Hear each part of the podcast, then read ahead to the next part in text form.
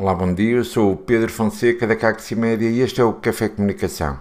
Um espaço diário onde o, às 10 da manhã eu e o José Freitas entramos em direto no Facebook e no YouTube e aproveitamos para partilhar contigo algumas dicas, algumas ideias que muitas vezes vamos partilhando com os nossos clientes, com os nossos parceiros, com os nossos amigos e agora também contigo.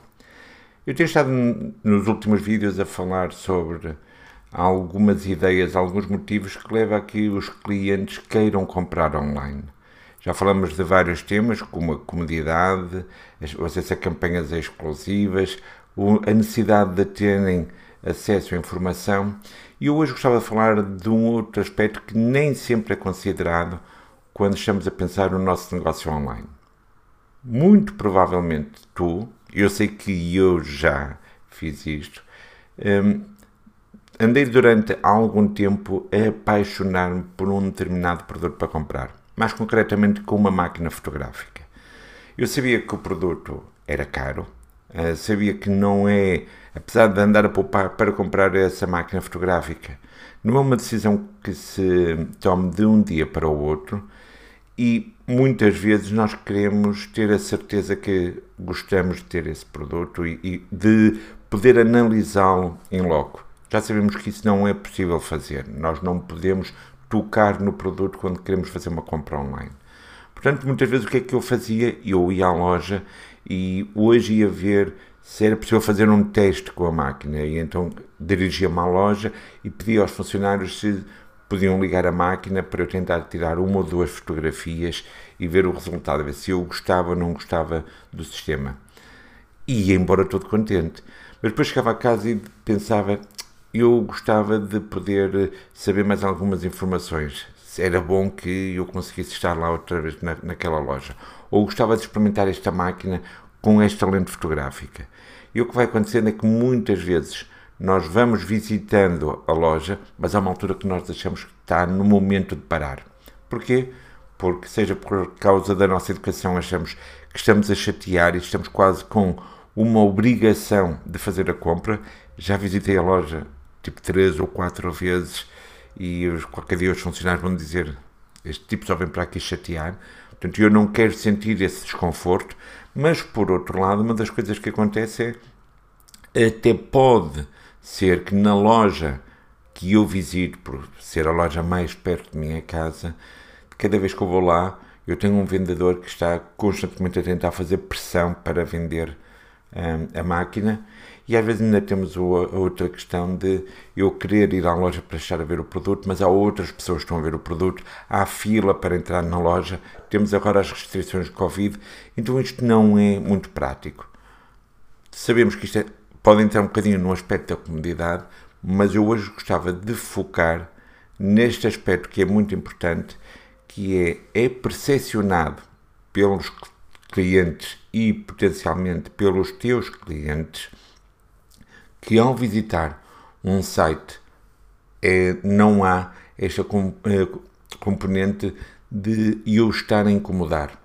Ou seja, eu até posso ir uma vez à loja ou duas vezes à loja, mas depois há umas visitas muito frequentes ao site para estar a ver mais informações sobre o produto, para poder estar hum, de alguma forma a complementar hum, toda a ideia que eu tenho deste produto muitas vezes até de alguma maneira sentir-me atraído pelo produto e aos poucos ir, ir sendo seduzido pelo próprio produto. Ou seja, o facto de eu saber que não há pressão de venda por parte do site quando eu estou a, a visitar o site é um dos grandes benefícios que pode levar a que as pessoas queiram comprar online podemos de vez em quando, enquanto donos do site, tentar quebrar esta, estas visitas e dizer eu hoje tenho para ti, e vamos pegar nasquelas, nos temas já tínhamos falado das outras vezes, tenho uma campanha exclusiva para ti, ou eu tenho aqui algo especial para ti. Mas o que nós deveríamos fazer é respeitar esta necessidade que os clientes querem de visitar o site, poderem navegar e deixarem-se apaixonar. Então, para isso, nada melhor que nós podemos ter no nosso site muito mais informação do que simplesmente a ficha de produto que as pessoas querem visitar. Se eu estiver a ver uma ficha de produto, por que não eu conseguir também complementar dentro do site com algumas experiências ou até alguns filmes de pessoas a experimentar o produto? Uh, por, por que não eu poder estar a ver no site resultados finais de. Já tínhamos falado um pouco sobre este tema na parte da informação, mas eu queria que se tivesse esta noção de não havendo pressão de venda do mundo real, vamos aproveitar que há muito mais visitas ao produto no online porque as pessoas não querem ter nem a pressão de venda e querem poder estar a desfrutar para se apaixonarem a fundo pelo teu produto.